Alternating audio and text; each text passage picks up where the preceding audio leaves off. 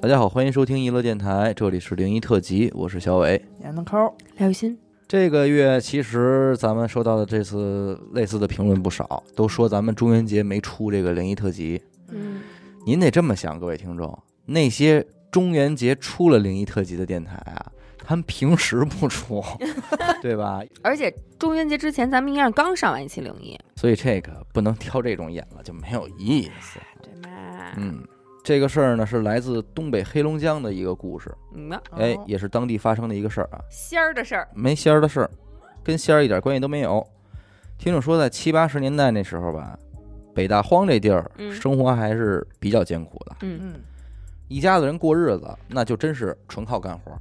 啊，两口子说，男人要是病了之类的，嗯，那这女主人你就得担起这全部的家务农活了，挺辛苦，还得照顾孩子、洗衣做饭什么的。嗯，尤其是到了冬天，嗯那东北那个气候天寒地冻的，是啊那土都冻的是梆硬啊的。还真是，就跟石头似的对。你家里边要是没有个这个力壮的男人，那确实是真辛苦。所以说那会儿壮劳力啊，这是真重要，第一劳动力嘛。那肯定的，哎，这村里这有一家就说是啊，这老爷们儿呢还没到老呢，嗯瘫痪了，就只能说是靠家里这女人自己打理这家，嗯，一边拉扯俩孩子，一边还得干活儿，日子呢确实也是难啊。这年深日久呢，实在是扛不住了，嗯，这没辙呢，就又找了一男的。啊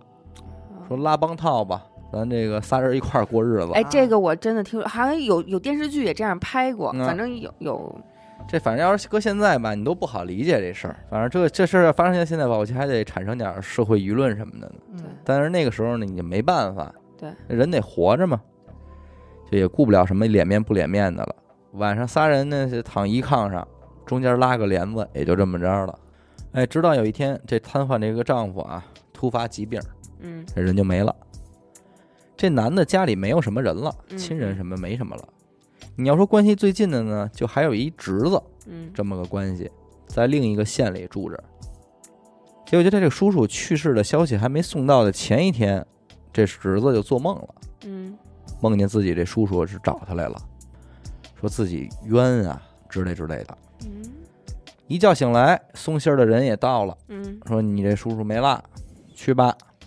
他这就赶紧就奔丧去了。嗯这进来一看，这遗体也跟这儿停着灵呢。嗯他呢，这由于之前不是做了这么一梦嘛，嗯嗯，所以也是留了一心眼儿，就是说检查一下这叔叔这遗体，看看啊这一看啊，看这都挺正常的，嗯、也没找着什么伤痕之类的，嗯而且看那状态吧，也不像是说是中毒死，嗯，就没有这种迹象。这没证据也就不好多说什么呀，而且他也知道说自己这婶儿伺候他叔叔这么多年了，嗯，不容易，对，那不可能说你因为自己一个梦你就瞎说话对，这不合适。对，也就没多想。结果当天晚上他在这儿守灵，待着待着就又迷瞪着了，嗯就又梦见自己的叔叔找他来了，还是那套话，就说自己说冤啊，说怎么怎么着的。这侄子猛地一醒之后呢，心里还是闹腾，就又检查了一遍这叔叔这遗体，嗯，也只能检查这个，，对，就跟之前一样啊，还是什么都没发现。嗯没有任何异常的地方。这就烧纸吧，烧纸念叨两句啊，说您放心吧，以后我常来看看弟弟妹妹什么的。嗯，再之后就是出殡下葬了，嗯那会儿也是土葬，不用烧。这事儿呢，一下就到两年以后嗯啊，这村里这个民兵照常还是巡山，就路过这村里这墓地的时候，就看见有一坟啊嗯给刨开了哎呀，啊。那会儿说家里没什么条件，棺材什么的也也都是凑合，所以这会儿这尸体呢就已经是衣服骨头都散了一地了这么一个状态。这民兵就觉得呀，说可能是这野狗给刨开的。紧接着呢，他就听见有动静，走近一看，看着是一那个骷髅的头骨嗯，跟那儿动动啊，那骷髅那头骨那嘴一动一动的，啊，啊，说自己冤啊说话呢是吗？啊！当时就给这民兵给吓尿了。嗯，就连滚带爬赶紧跑回去了，就直接报告队长，说不行，说咱们村这墓地里闹鬼啊。嗯嗯那他回来报道这会儿呢，已经是早上九点多了，大太阳天儿，嗯这队长就给他骂了一顿，说他妈别胡说八道啊，不许宣传这牛鬼蛇神的。嗯，封建思想，嗯，说完带着一队人呢，就奔这个墓地里去了。心想说大白天呢，你还能闹了鬼？嗯结果到这儿一看，还真是一地尸骨。嗯然后你再仔细一听，嗯模模糊糊好像真是有人说什么冤啊冤啊，跟这说。这队长胆儿也大，也加上人多呗，他就拿一棍儿扒拉这头骨嗯嗯啊，这一扒拉，那从这头骨里边跑出一只大蛤蟆，嗨那挠了半天说这是这蛤蟆弄的这头骨一动一动的，啊，就发出这声儿，而且这声音也是这蛤蟆的这个叫一是声，咯儿呱咯儿呱，咯儿呱这气氛一轰一就轰，就有点像冤啊冤，因为他在这头骨里闷着，他也嗯发不出来那么纯的声音嘛，你明听不白清楚，就好像跟喊冤似的。嗯虚惊一场。那说没事儿了，就收拾收拾呗，嗯就把这头骨说给什么的各种骨头都给放回坑里埋好了呗。嗯结果往回弄的时候啊，就看见这头骨头顶的这位置正中间儿钉着一根钉子，哎呦哟，而且一看就不是说死后再钉的那样，啊啊，都不是说新钉子，不是我。明白，这么着，这事儿就直接侦查立案了。那当然，这事儿最后也就不必多说。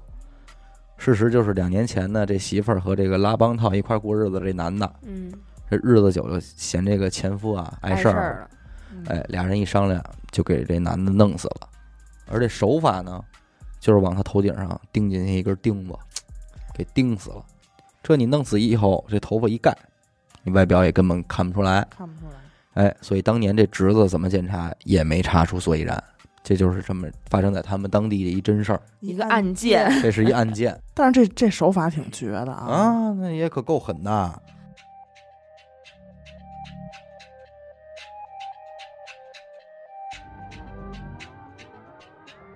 我这个啊，我给起名儿哦，那叫“傻子守村人”，名字是我给起的啊，但是呢，故事呢是咱们一个听众，嗯就是在老家，估计有那种广场、啊，小广场，听一老头儿给讲的。呵哦，哎，我非常喜欢这种嗯听故事的氛围啊！嗯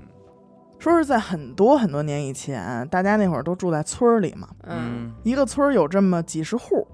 哦，嗯离他们这村儿不远的地方有一条河，叫西辽河，哦，挺大的一条河。嗯由于这个村儿啊，它处于这个河的下游这个位置，嗯，导致这地儿只要一下雨，就肯定水位会啊暴涨，哦而且水也会变得特别急。容容易易发有生水水患。嗯，对，有这么一年，这村儿里不知道从哪儿来了一傻子，穿的吧破破烂烂的，嗯长得也呆头呆脑的，一看反正就是那种傻，孟阳坤嗯，但是岁数不太大，嗯看着也就三十来岁。啊，啊，大家都认为说啊，这肯定是一个路过的流浪汉嗯，对，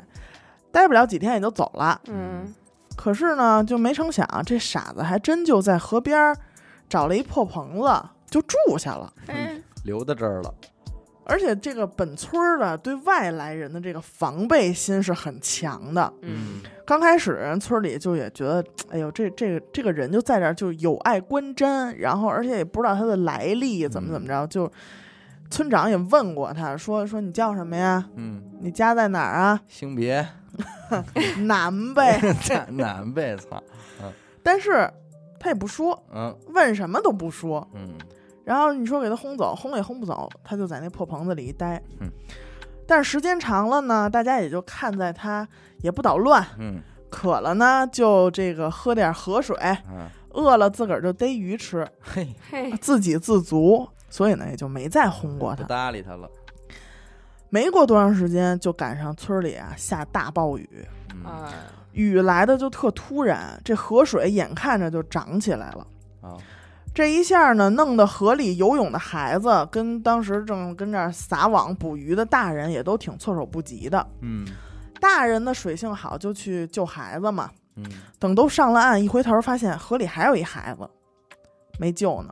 那完了，这孩子一只手握着一根儿那个刚从上游冲下来这么一根树根儿啊，嗯就可能卡在一个地方，暂时还能浮一会儿。勉强，另一只手很艰难的在划着这个水找平衡，嗯但是水也实在太急了，岸上的大人也都想试了试，想了想办法，根本够不着这孩子。嗯好在他手里这个树根儿能保他暂时安全，嗯，但是呢，雨也还在下，谁也说不好再耽误一会儿会发生什么事儿。对啊呀，这孩子的爸妈也是在岸边就急疯了，嗯，嗯，就想自己就往里跳去，那肯定，但是这村儿里老街坊都拦着呀，说你你你不能去，你这么直冒好眼往里跳，这不是白送命吗？全没了，啊，就眼看着孩子一点儿一点儿也就没劲儿了，这人群里边儿突然就冲出来一个人影儿，嗯还没看清这人是谁，这嗯扑通，这人就跳水里了，嗯而且他非常轻松的游过了水最猛的地方，哦，然后一只手就抱着了那个孩子，另一只手划着水，哎，算是把这孩子给救回来了。回来了，大家这才看清这个人就是那傻傻子子啊。这孩子爹妈也是跪下了，那肯定，好一顿磕头，千恩万谢，千恩万谢。因为你这救的不光是一孩子，你这是救的是一个家庭啊。嗯这傻子平时不是特脏吗？嗯，在水里一冲吧，还挺干净，黑家伙给冲白了， 冲白了。这个时候就有人看见这傻子，嗯这傻子的手指和脚趾嗯，都像那个鸭子一样哦，有谱，他那个手掌中间都是连着的，所以呢，那会儿村民说：“哎呦，难怪他游这么快。”说你看他这个身体构造 适合游泳。反正这件事儿过去以后呢，这孩子的父母，包括村里人都对这傻子特别好，哦，还给他在村儿的西边儿盖了一间像样点儿的土房，啊，就是总比他住那个破棚子强。容纳了，对，也经常给他送饭。嗯再后来呢，村里也修了一个大坝，嗯大家也就不那么害怕下雨了。转眼呢，就过去了四年。嗯这四年里边，傻子偶尔也会说话，嗯，不像以前似的了，就是问什么都不说。说什么呀？但是他说的话也特别让人摸不着头脑。嗯他老说有鬼，不能下水；哦，有鬼，不能下水。关键是大家偶尔也逗他，嗯说什么鬼啊，嗯长什么样啊嗯，哪儿呢？然后傻子就说黑的，哦，洪水带来的，吃人。嚯，别下水。村里人听他这么一说呢，也就哈哈一乐，然后就该干嘛干嘛了。嗯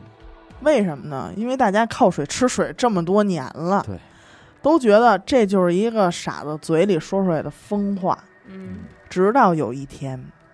这村里啊，这不是老打鱼嘛，嗯，有这么一个村民早上起来去河里收这渔网，嗯就再也没回来，嚯，最后只在河里捞上来一条腿腿，和一块连着胳膊的胸脯。哎反正就是呦残肢。那是真有东西，啊这一下大家就慌了，但是那会儿呢也是比较落后啊，嗯大家先想到的呢不是报案，嗯，而是说就是不会是祭河神吧？就是下葬了，赶紧入土嗯为安了。反正刚处理完这个这个人的后事儿呢，村长就带着几个水性好的村民，嗯想去这水里找找所谓的凶手。嗯啊，不是说村长信了傻子的话去捉鬼去了，嗯而是村长也认为可能之前呀发大水带进来了什么大鱼，啊嗯，因为这个辽河也通着大海，而且你一听这状态，它残肢就很像是被东西吃剩下的撕，咬对，对对对，而且再早很多很多年以前，村里也确实发生过类似的事儿，嗯，只不过没有这次严重。反正这边呢，刚一下水没多会儿，就听见一阵惨叫，哦，有一个村民好像就被什么东西给咬住了。啊，就挣脱不开，就在水里扑腾。大家伙儿都想救他，嗯但是又不知道水里有什么，也都不敢贸然行事啊。这个时候，又是人群中窜出一个身影儿，傻子，还是傻子。他下去以后，就嗖嗖嗖就游到那个正在呼救的那个人身边儿，嗯一猛子就扎到水里，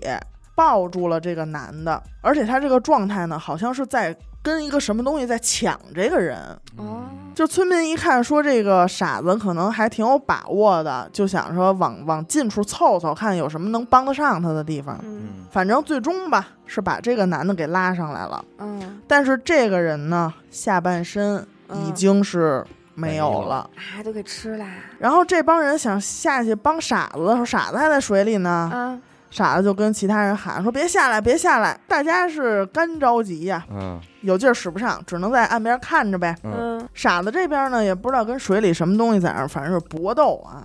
河里是水花四溅。过一会儿呢，大家能看仔细了。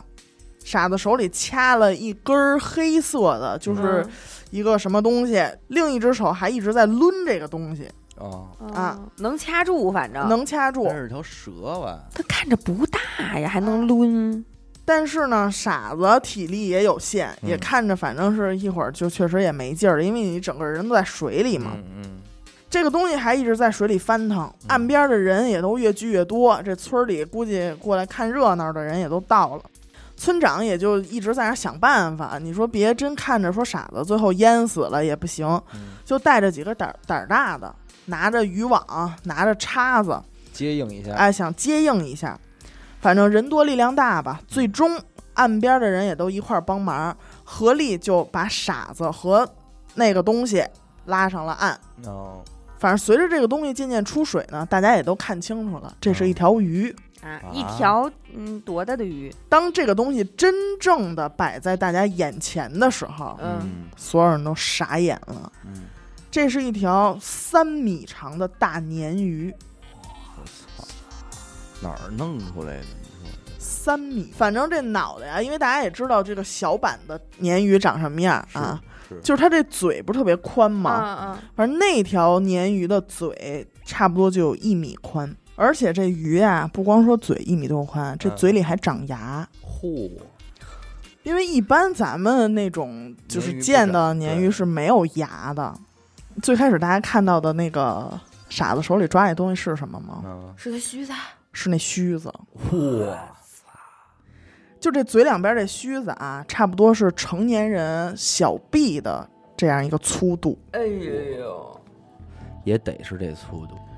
就是浑身上下纯黑色。那真能让这傻子给弄上来，他真挺牛逼的。那可不嘛，这鱼在水里多大劲儿呢？反正后来呢，村民就把这条大鲶鱼给分着吃了。啊什么玩意儿？我傻子没事儿吧？你听着呀，关键的就是开膛的时候还在这鱼肚子里，把那个下半截儿、哎呦，那个人那那啊，两条腿什给么取的出来了。给拿出来了。最神奇的就是这傻子，嗯，啊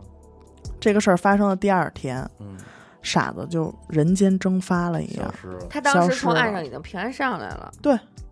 再也没有人见过他。傻子是受了一点伤的，嗯大家还都去看他嘛，给嗯拿吃的，然后就再也没有人见过他。我这该说不说啊，合资盖个庙嗯，应该不为过了吧？应该不为 过。因为他讲这个故事呢，村里的老一辈儿人都知道，而且嗯给他讲这个事儿，这老头儿、嗯，当时就是把傻子他们拉上来的人其中之一。哦，就在那儿看过这条鱼，呃好家伙，吃过。吃过，也尝过这鱼。 那这肉得多老啊！但是其实你知道我想说什么吗？嗯，为什么我给这个故事起名叫“守村人明白。”？有一种说法，嗯，这些人呢是上辈子哦穷凶极恶之人，哦，这辈子呢傻，但是他会帮人，他会在这一这一辈子做很多善事儿。嗯，他们修的是来世，你这么说，我们家现在最近这二年地铁口可能也出现这么一个人，但是我觉得他修的是今生。嗯，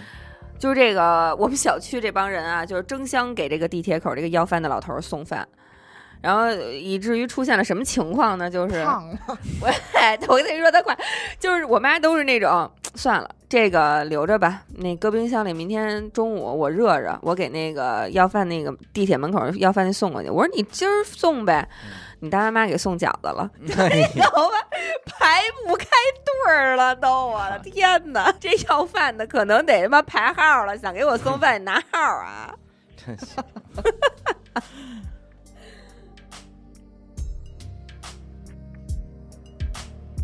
这回这个我这边投稿这个听众啊，我觉嗯得真是怎么说呢？按八字儿来说，就你们讲那应该算是体弱了。哦，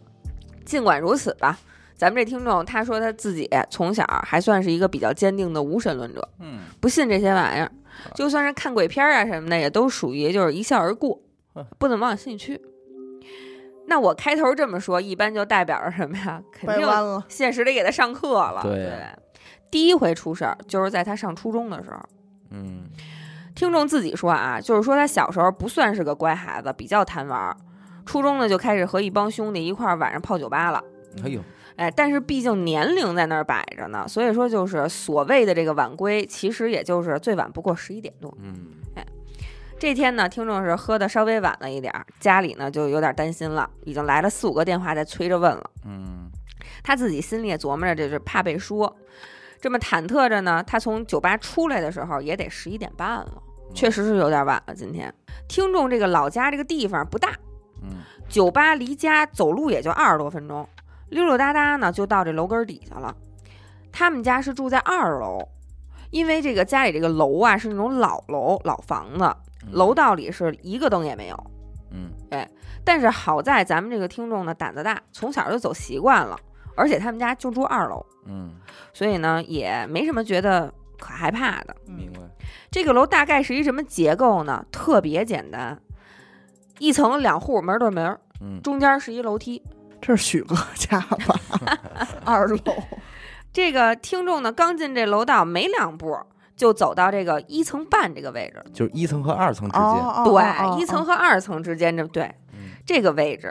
就看见啊，从自己住自己家对门这唐爷爷，嗯正好出门往下走，手里还拎俩袋子。嗯这老房子嘛，本身这楼道就窄，嗯听众一看唐爷爷出来了，就在这半层这拐弯这儿啊就停下了，心说呢，你先过，对，心说把路给老爷子让出来。对，嗯错个身儿，唐爷爷经过这个听众身边的时候，听众还搭了一句茬儿呢，嗯说：“哟，爷爷这么晚了，您这上哪儿去啊嗯，？”结果听众没想到是什么呀？唐爷爷根本就没搭理他，吃了一闭门羹，哎，连头儿都没扭，嗯目不转睛人就走了。说你说这唐爷爷有没有可能没听见、没看着我呀？耳背会不会？可能性不大，是，因为这个楼道啊，它足够窄，嗯窄到什么地步呢？嗯唐爷爷手里不是拎俩袋子吗？嗯，这袋子都蹭着咱们听众腿了，那就太近了，啊，嗯就这么近。嗯你说怎么可能说没听着？你没听着，你岁数大，你耳背，你没看着，总不可能了吧？嗯，也挺纳闷儿的。但是这事儿啊，也不足以说在内心掀起什么波波澜，澜哎，也没特别往心没里准老爷子心情不好，嗯，对对，回家呢倒头就睡了。第二天是礼拜六，也不用上学嗯，这一觉就睡到大中午了。他外婆买完菜回来，一进门就跟他妈说：“说你知道吗？昨儿住咱隔壁那老唐嗯在医院病发没了。啊，在医院没的，”听众躺床上听这句话，一下可就精神了，噔就坐起来了，嗯问他外婆说：“什么时候？”他外婆说：“昨天他们家人吃完饭还去医院看他来着呢，嗯看这唐爷爷来着呢，因为唐爷爷当时已经住了一个多礼拜院了。”啊，结果呢，探视完了，大概七八点钟的样子就回家了。往家走还没进家门呢，就接着这个看护的电医院的电话了，说老爷子病发又重了，加重了，啊抢救，赶紧就往医院赶，往回赶。结果等再折回医院的时候，老爷子已经咽气儿了，大概八点半咽的气儿。嗯哟，听众这一听脑袋就炸了，首先啊，不可能看错，哦，因为从看着这唐爷爷到给他让路，到到打招呼他不理，到心里自己有点膈应，嗯，到这个唐爷爷下楼将近得有小一分钟的时间，嗯远看有可能看错，但是这唐爷爷都从都眼巴明明前白白了，都眼巴前儿眼对眼儿了，嗯对吧？就不可能说看错了，而且。这个唐爷爷是脑淤血住的院，嗯，从他第一天这唐爷爷住到医院起之后，其实听众的外婆就在家里啊说起聊起来过，只不过这个听众就没往心里去。嗯等出了这个事儿之后，才算是全串起来了。明白，这唐爷爷是脑溢血中的风，中风住的院，当时住院的时候已经是半身瘫痪了，不可能站起来走路。最重要的是，这唐爷爷还碰着他了，嗯这塑料袋还蹭他腿了。你这说我太这太牛逼了，啊，我看错了嗯，我我我我怎么着了？但是这个触觉呢，嗯对不对？结果这件事儿发生了没几天吧，跟所有的灵异故事一样吧。嗯，当天晚上，听众就发烧了，啊，就病了。嗯哎，无缘无故的，下午还好好的呢，晚上就突然发高烧了，三十九度。嗯，到诊所打了两天针，也一直都没好。结果去医院一查是伤寒。嗯，你们知道伤寒吗？嗯不就感冒吗？不是，跟伤哦寒是一种病，哦风寒、偶感风寒是中医说的感冒，风寒，哦但是伤寒是一种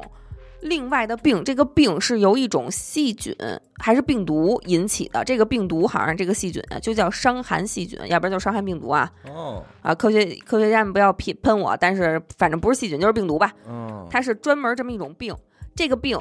很重，哦，在古代是死人的。嘿，结果上医院一查，这个直接就住院了，哦，治了好长时间都没有治好。住院一个多星期，白天体温都是正常的，一到下午晚上就开始发高烧，最高的时候能到四十度。嗯嚯，在他住院期间呢，他们家里也没消停。听众在医院里头，要知道这个住院之后，知道要住院之后，听众他妈就回家说：“我收拾收拾东西吧。”嗯回到家以后，先在客厅呢简单的收拾了一下，就打开这听众卧室的门，说进去帮他收拾收拾衣服，嗯因为听众这个卧室啊比较小，打开门呢正对面就是一扇大窗户，嗯窗户底下呢就是他那床嗯。他妈说他当时打开门没开灯，因为是晚上了嘛，外边的这个月光洒进来，就能照着这个床上。嗯，结果就在开门那一刹那，他说我特别清楚的看到，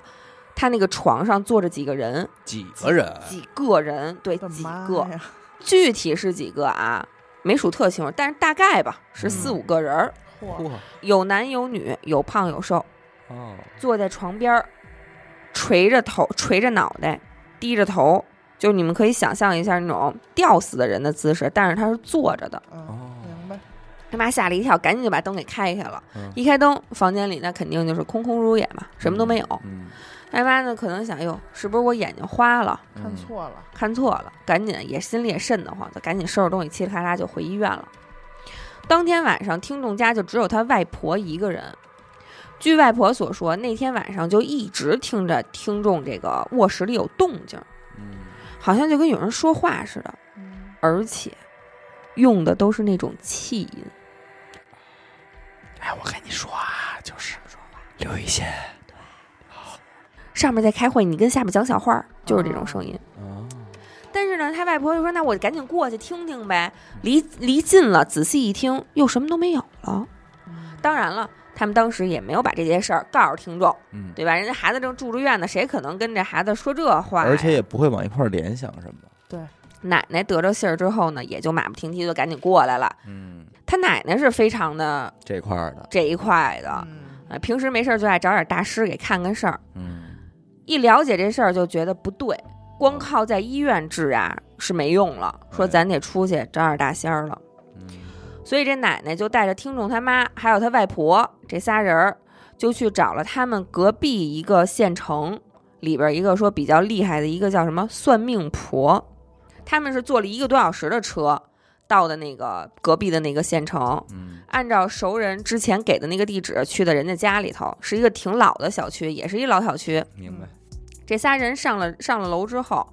在楼道里呢啊，那家人防盗门是开的，那算命婆就坐在里边，而且是正对着这大门，还没拐上去呢，防人家那算命婆就说话了，说进来吧。嘿，当时其实这个听众他妈就心里就已经很纳闷了，因为他们之前完全没有预约，嗯还有老太毛病就是开着门，谁从门口 过都说进进来来了，吧，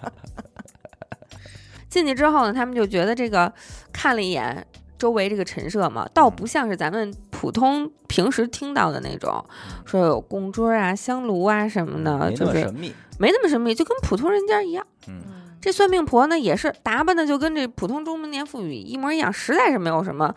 特别的地方。嗯，但是她一开口，这仨人就毙了，哦，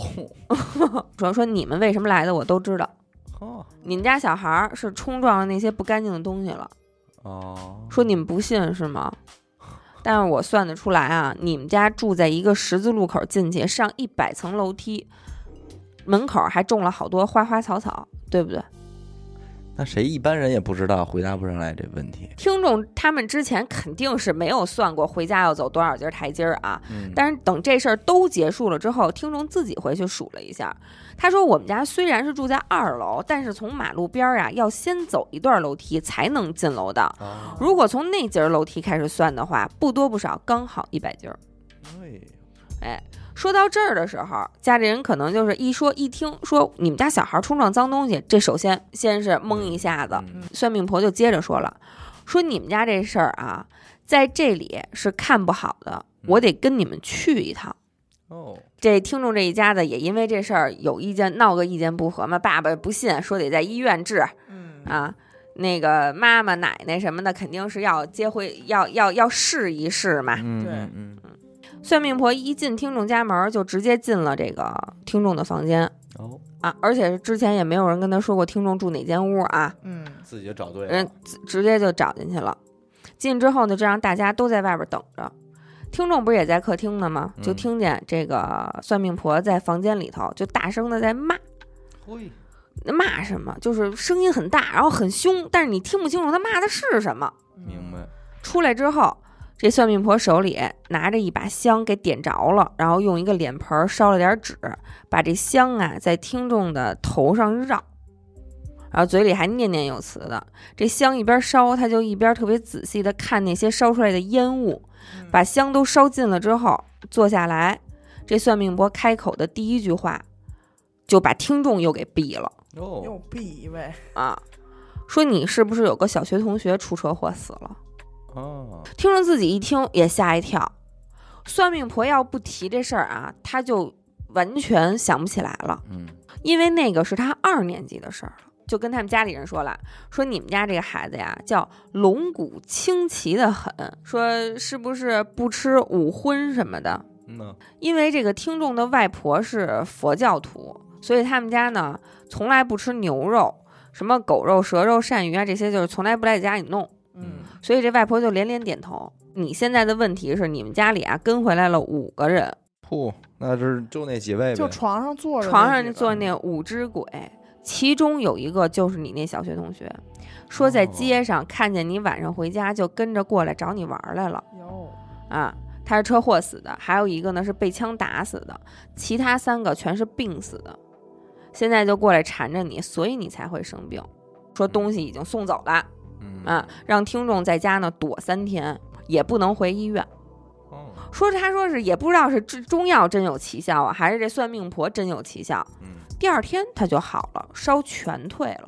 嘿，但是怎么说呢？我觉得就是就这事儿就算是过去了啊。但是怎么说呢？我觉得有了这个头儿，后面的事儿那肯定就是一件接一件就来了。嗯，这回这事儿呢，也是听众从酒吧出来，晚上又去，还去还酒吧呢？一帮人这疯疯癫癫，结着伴就往回家走。嗯，那天听众呢是走着走着，突然就肚子特疼，哦，呃爆痛，然后就想上厕所，但是这大半夜的厕公共厕所都关门了。嗯，结果好巧不巧，一帮人正着走着嘛，在他肚子疼这一会儿啊，正好路过他们市的人民医院门口。人民医院哎，咱们别的不说啊，这医院首先二十四小时开门，是而且卫生条件还是可以的，嗯厕，所也哎干净，厕所也指定是有的，嗯，对吧？他他自己也说，说当时真是年轻不懂事儿啊。说要是换做现在，打死他他也不会在半夜没事儿跑去医院拉屎了。就是，哎你哪怕学死狗马路边儿什么对 的，，还是憋回家吧。就一帮人就陪他进去拉屎去，到医院大厅呢找着这个厕所的标志，朋友们就在大厅里等他，听众自己就进去了。嗯，他说这人民医院啊，光装修挺好的。嗯，不像那些恐怖小说里说的阴森恐怖的呀，什么破破烂烂的什么的，干干净净、亮亮堂堂的。嗯，听着找着这男厕所就进去了。这卫生间它不是要大号吗？是一格一格那蹲坑啊。嗯，他说我就看这个第一个格那门啊是半掩着的，你懂吗？就是，呃，里边肯定是没人呗，感觉嗯，他过去哐一脚就给踹开了。还嗯够够欠的，啊，他自但是己也应该给自己壮胆儿，对对对，也有可能也有这个因素，也可能是喝了酒了，但是自己也说说对不起，我没有素质啊，嗯自己也承认错误了。咣这一声啊，门打在里边的墙上了都，嗯，挺狠。结果这门一开，里边蹲了一中年一男的， 哟，蹲一大爷嗯那够干的，啊四目相对，啊，那可不嘛，这这大爷也就就啪一抬头看着咱们这听众，听众当 时顿时就尴尬了嘛，啊说哎不好不好意思不好意思，赶紧就去旁边啊找了一间没有人的嗯，就解噼里决啪嘛，啦的，哎噼里交啪啦代的在那儿交了，代的， 在那儿了，估计也快出来就一帮人嘻嘻哈哈又回家了。嗯，什么事儿也没有嘛。回到家之后，家里人就已经都睡着了。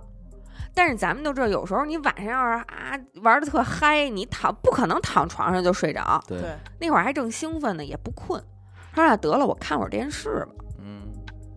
就把这电视打开了。结果播了播，播半天全是电视购物，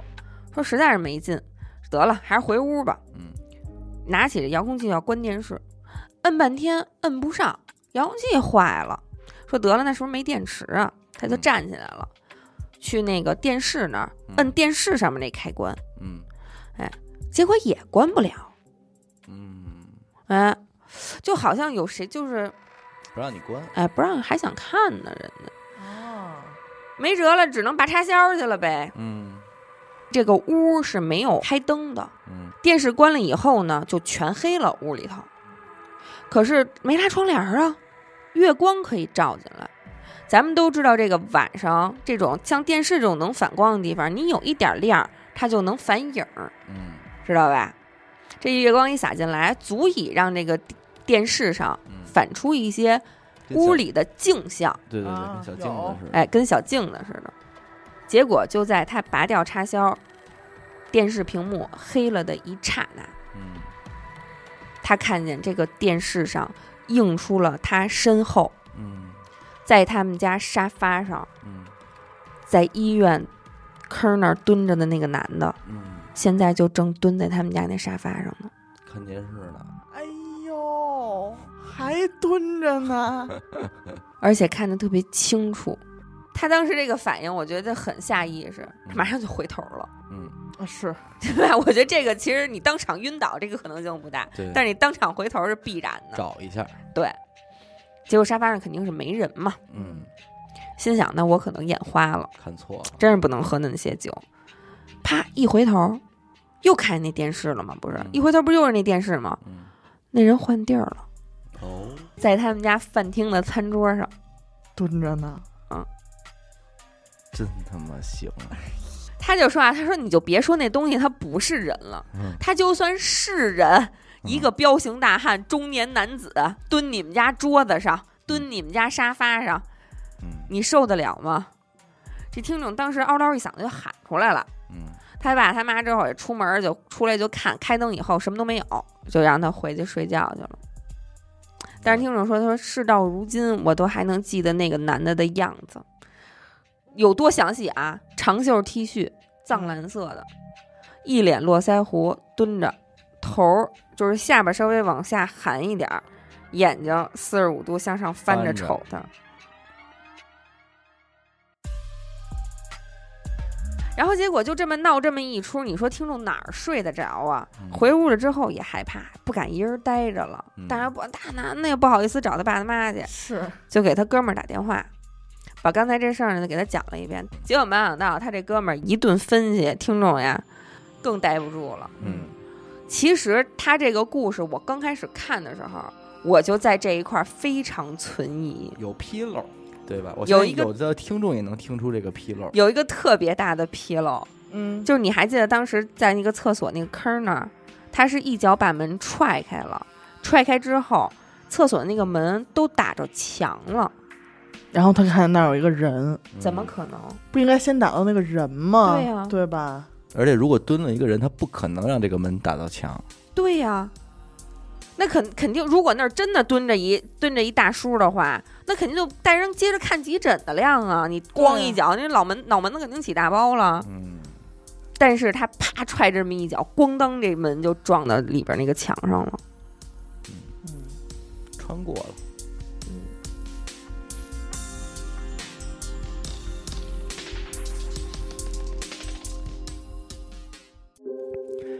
那这个这个投稿呢，听众呢也是来过咱们电台做过的这个嘉宾哎，啊，就是这个破柜之路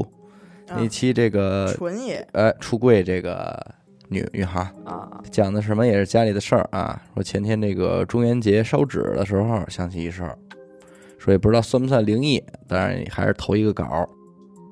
谁呢？他家里是父母啊，尤其是他妈，说一年到头啊，基本上没有什么实际的这种所谓休息日，嗯因为都是做生意嘛，嗯基本上除了过年那么两三天啊，一家人出去串串门儿什么的，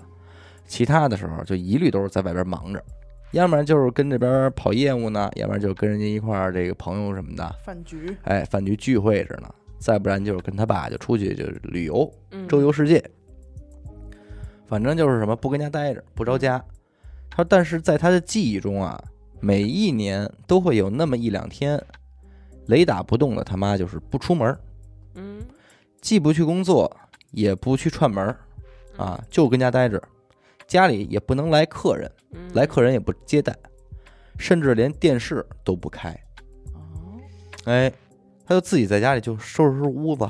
洗洗衣裳，哎，扫扫地什么的。反正就每到这一天吧，这听众就觉得他这他妈这个氛围就神神叨叨的。那原因呢？他倒是很早就听他爸爸跟他讲过这事儿，说什么呢？说是啊，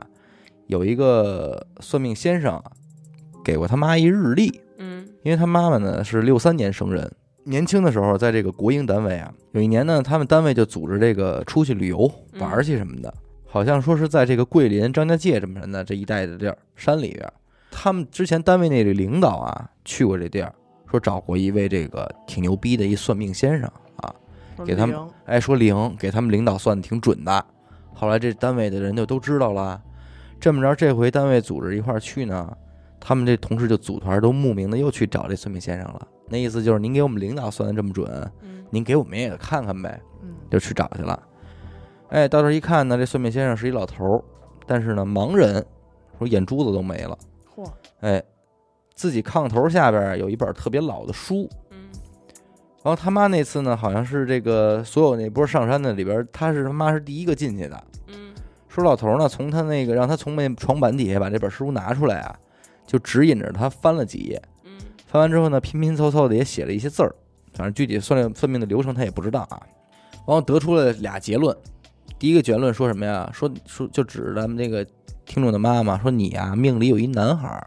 听众说这点他也不知道说的算不算准啊，因为毕竟咱们听众是个跨性别者嘛，嗯就是他虽然是一个女性的这个实际性别，但是他的心理性别是个男性。嗯啊哦他说重点是这第二个，第二个结论是什么呀？这先生给了他妈一份这个口述的日历，嗯老头说他妈就写，就明白吧？我说你写，嗯大致的内容就是什么呀？某年某年几月初几，忌啊，切记忌讳的忌，嗯忌某属相，嗯忌某一个属相。的人哎啊某年某年几月初几记什么？某年某年某年初几记？比方说，一九七五年到一九七七年嗯三月初八记猪，啊意思就是这几这几年的三月初八不能见着属猪的。明白。哎，就这样一行一行的罗列啊，所以他妈干脆就不出门了。哎，写了满满一片纸，嗯也是叮嘱在他说每年的这个某一天里，不要与这个属相的人见面，嗯连碰面都不能碰。也就是因为这个，所以他妈从此就严格遵照这个纸上的这个规定。嗯嗯啊，所以也不看电视，也不看你电知道视电视上的对啊，人都你知道数他什么属什么呀？对哦哎，所以连他我就不看，相片什么我都不看，直到说是这二零一六年，哎，这他妈妈就突发癌症啊，治了大半年呢，这最终还是这个撒手人寰了。走的那年是五十三岁，这一家子人这个悲痛啊，那是自不必说呀。后来呢，他爸就给他整理这个生前的遗物呢，就找出来这张纸，本想说是拿这张纸啊，跟他那个相片什么的一块儿给他妈给烧过去，嗯嗯结果这定睛一看呢，这一愣，当年他妈妈寄的这张纸啊，纸上这年份只写到了二零一六年。啊，哇你说是巧合吗？首先这纸很薄啊，而且确实写满了。你想再多写一年也没地儿写了。嗯嗯、呃，咱说他说我也不好推测是当年是为什么没再写了，是因为纸满了，所以就不写了。他按理说可以写背面啊，背面也没写，所以说推测大概率就是老先生就给他说到了这个二零二零一六年，所以说你说他说你要说现在这么分析这事儿吧，可能人家就知道你可能今年也就阳线将至，二零一七年跟你也没关系，我也就不给你写了。啊，我去，这是一个就是鸡皮疙瘩的地儿，你知道吧？就让人给捏出来了。嘿 写到二零一六年，行了，走吧。就是当时你写的时候，你的心情就是，啊那可能之后也没有什么需要注意对的，对，你说这个事儿挺奇妙，咱不知道说听众妈妈是这是怎么理解的，反正她作为闺女，拿着这个事后来看，事后来看拿着这张纸说：“嘿，你说这事儿怎么怎么那么的寸？”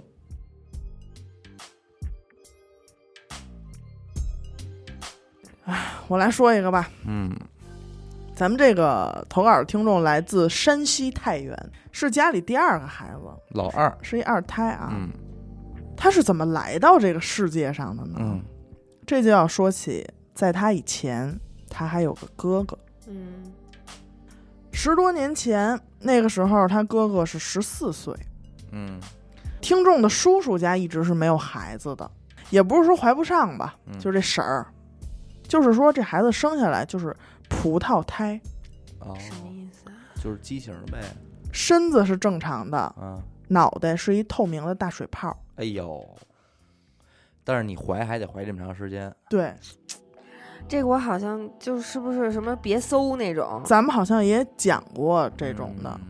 说那这就个别上网搜了，这生下来是一个对，这样的，这好像就是那种什么莲蓬乳什么那种别搜系列，嗯个哦，反正肯定也活不了嘛，啊这种。啊，后来呢，就有人让他们去找一个顶仙儿的人去看看。嗯叔叔从这个顶仙儿的人那儿回来以后，就拿着很多绑着五彩线的钉子，哦嗯就要挂到他们家院子里有一棵树，哦这棵树也是一棵百年老树，哦，就要拿着钉子往上挂。嗯当时挂的时候，听众这哥哥嗯是在旁边呢嗯，说一看说要往树上挂钉子，反应都特别大，哦，说那个叔你别往树上钉钉子，嗯，说钉了钉子你们家要绝后了，我说这么一句。这是什么逻辑？当时听众的妈妈还因为这句话啊，当着家里好多人就教训了哥哥，嗯那是这个嗯说你叔叔家要有个孩子，这不是好事儿吗？嗯说你孩子别在那儿瞎说啊！嗯当时的所有人也都觉得这是一个十四岁的半大小子、嗯说的这种孩子话，傻就话，以为自己特懂，嗯就这种话，嗯也就没人计较。但是当时的他啊，说这句话的时候，可能也没有想到嗯他们是一家人。哦转过年来，有一天，这个叔叔就开着车，晚上嗯车上呢就坐着听众的这个哥哥、嗯爸爸，还有姑姑和奶奶嗯这一车人。走到一条快到家的那种小路上，因为没有路灯，嗯反正特别黑，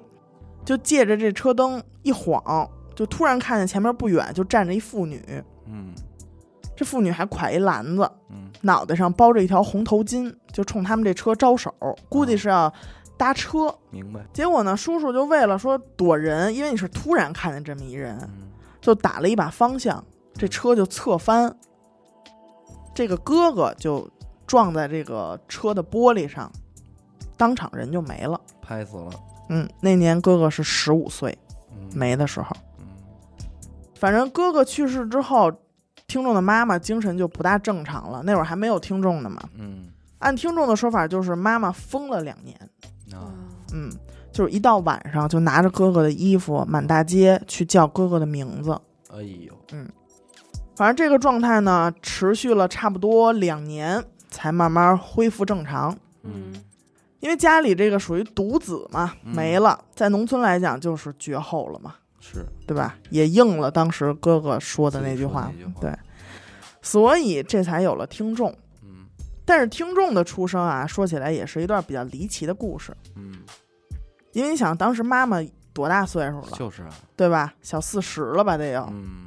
到医院去看医生，医生也说：“嗨，你这个年纪啊，估计是很难再怀孕了。不好弄了”但是呢，妈妈有时候会给院子里那棵大树上香磕头，嗯可能就是觉得呀，就是那会儿人的这个思想嘛，就觉得是什么东西老了，够一定年头了，就会有灵性。嗯结果第二年，听众真的出生了，哎嗯。但是毕竟妈妈生他的时候年龄也大了，所以即使他就是被生出来了，他的身体也很弱，嗯从小就很爱生病，到晚上呢也是又哭又闹。但是直到听众记事儿，包括后期长大一点儿了，他都能记得他经常做的一个梦，嗯梦里有一个穿着白衣服、全身白、戴着一个大帽子的老头儿，嗯嗯这老头儿就一直对着他笑。嗯有的时候呢，他也会藏起来，不想让老头儿找着他。嗯，但是不管他藏哪儿，老头儿都能找着他，然后就嗯但是不会伤害他啊，就是冲他笑。但是小孩儿害怕呀，嗯醒了之后就跟爸妈妈说做噩梦了。嗯啊后来妈妈就找了听众的姑姥姥，嗯就是妈妈的姑姑。姑姥姥也是一个顶仙儿的，嗯说起来呢也是比较传奇啊。嗯姑姥姥家住在山西五台县哎啊，这个是咱们比较熟的地方。也就说从我台上来，哎这姑姥姥啊，永远是蒙着脸，哎呦，没人见过姑姥姥长什么样。够神秘的按他自己的话来说，就是天机泄露的太多，哦，我不想让老天爷看见我， 哎哎呀呦，蛮神秘的够啊。神秘的，但是当时姑姥姥其实她并没有来过听众在太原的家，嗯嗯嗯，一次都没来过，但是呢，却在，但是却精准的说出了听众家的这个格局呀、嗯你周围是一个什么样的环境，明这白，给说出来了。嗯然后就说到咱们这个听众啊，顾姥姥是这么解释的：听众本是住在这个槐树里的树精老爷爷嗯身边的一个童子，哦是老爷爷看听众的妈妈太可怜了，没孩子，嗯所以才让身边的童子来给妈妈当孩子。哎呦真好嗯，听众做的那个梦呢，也是老爷爷来看他的童子，嗯，找他玩儿而已。嗯到听众七岁那年，他爸爸就瘫痪了。嗯也是加上当年这个丧子之痛吧，这个阴影在哈，一直就是喝酒嗯啊借酒消愁嘛。中间也做过开颅手术，然后整个人也不能说话了，反正就是瘫在床上。呃，到听众十六岁那年啊，去医院看看医生，医生也说你们这个啊，回家好准备后事吧。呢啊，但是农村的习俗呢，还是说人得死在家里，嗯所以听众跟妈妈呢商量了一下，决定把爸爸接回家。嗯而且当时正好也赶上快到爸爸生日了，嗯听众就给爸爸买了一个生日蛋糕，想着说再给父亲过最后一个生日嗯啊。其实这种心情也是，能理解，嗯，当时听众的父亲已经躺在床上，就是高烧不退，神志不清了。嗯啊听众就跪在床边儿哭着，给父亲点上了生日蛋糕的蜡烛，也算是过完了最后一个生日嘛。嗯结果第二天早上起来六点多，听众的妈妈就把听众叫醒了，说：“你赶紧看看你爸去，嗯不是没气儿了。嗯”反正后来呢，就是火化，嗯请阴阳先生挑墓地下葬，整个过程呢都很累，因为听众也不大嘛，刚十六。就在忙完父亲后事的一天晚上，听众刚躺下，就听见客厅有声音，哦嗯什么声儿呢？音乐声，什么音乐呢生日快乐歌。哎呀嘿，就是那种生日蛋糕、嗯那种蜡烛自带的，你记得吗？嗯那种粉色一朵花儿就的是那八个， bit 音色，嗯，就是那个音乐。但是他又一想，说家里，而且确实啊，他前几天那个蜡烛就是这一款啊嗯嗯啊，也确实是这一款。但是他一想，这几天家里忙活这棚白事儿啊，就是跟父亲有关的东西，不是烧了，就是收起来了。嗯像这种蜡烛这种肯定没用的东西也扔了。嗯嗯嗯说怎么这会儿还能听见这音乐呢？嗯，但是声音也确确实实是从客厅传到听众耳朵里了。明白，他他就壮着胆子出去找了找，当然了，他也没有什么发现啊。嗯他就觉得可能是自己太累了，因为人在有的时候啊，他会幻听，嗯，而且听众睡觉有一习惯，他爱蒙着头睡。啊，我也这样。听众是半梦半醒间被一阵哭声吵醒的，啊，哦，他就感觉有人在离他很近的位置哦哭呢。嗯，反正他一顺手就把这被子掀开了，哦他看到他爸啊，就站在他床边儿，然后弯下腰，脸几乎就是要贴到他的脸了。他们俩确实只隔着一层被子了，哦，而且确实是在哭。这也就是自己爸，但是这确实挺心酸的。这爸爸也想女儿，可是他那个姿势确实有点吓人。而且他能看到他在哭的时候，他的嘴还张得很大，哎呀，他觉得感觉那个口水就马上就要滴到我的脸上了，和那个眼泪。画面啊，而且呢，这个眼睛是没有瞳孔的，全是眼白。穿的衣服也是临走的时候那身寿衣。哦，但是刚开始听众还没觉得害怕，因为他刚醒过来，还没有那个时间去反应。反正几秒钟之后，他才反应过来，就是他还想，哎，不是没了吗？嗯，而且就就是他已经瘫痪了快十年了，他怎么可能走到我的床边儿呢？嗯嗯，然后当时下一秒就是被鬼压床的一个状态，嗯，然后他就是闭着眼睛，心里在可能在跟他爸对话吧，就是那种嗯你嗯就踏踏实实走吧什么的，家里你别不放心啊什么的。嗯，等过了一会儿，身体能动了，他就坐起来了。他坐起来的同时，就感觉屋里刮了一阵风，嗯哦，就是连风的那种声音就嗯，那个声音都能听见。听众在投稿里也说了，他说现在想想，活人是真的不能跟死人发誓，嗯，因为什么呢？因为在火葬场马上要火化的时候，就是人家肯定工作人员就是让家属看最后一眼嘛。嗯，当时听众就默默在心里说说。你要走了，你把我也带走吧，就大概是这意思。说我也不想活了，说这话来着，说这话来着。反正你事后你再看嗯是不是接他来了。你这么说，爸爸心里不放心了。嗯但是你想，他之前他那个哥哥说的那个话，嗯嗯嗯，你们家要绝后，反啊正一环扣一环吧。嗯对，感谢您收听娱乐电台，这里是灵异特辑。我们的节目呢会在每周一和周四的零点进行更新。如果您也有同样的灵异故事经历，那么非常欢迎您为我们投稿。具体的投稿方式，请关注我们的微信公众号“一乐周告”。我是小伟，严的抠，刘雨欣，我们下期再见。拜拜。拜拜。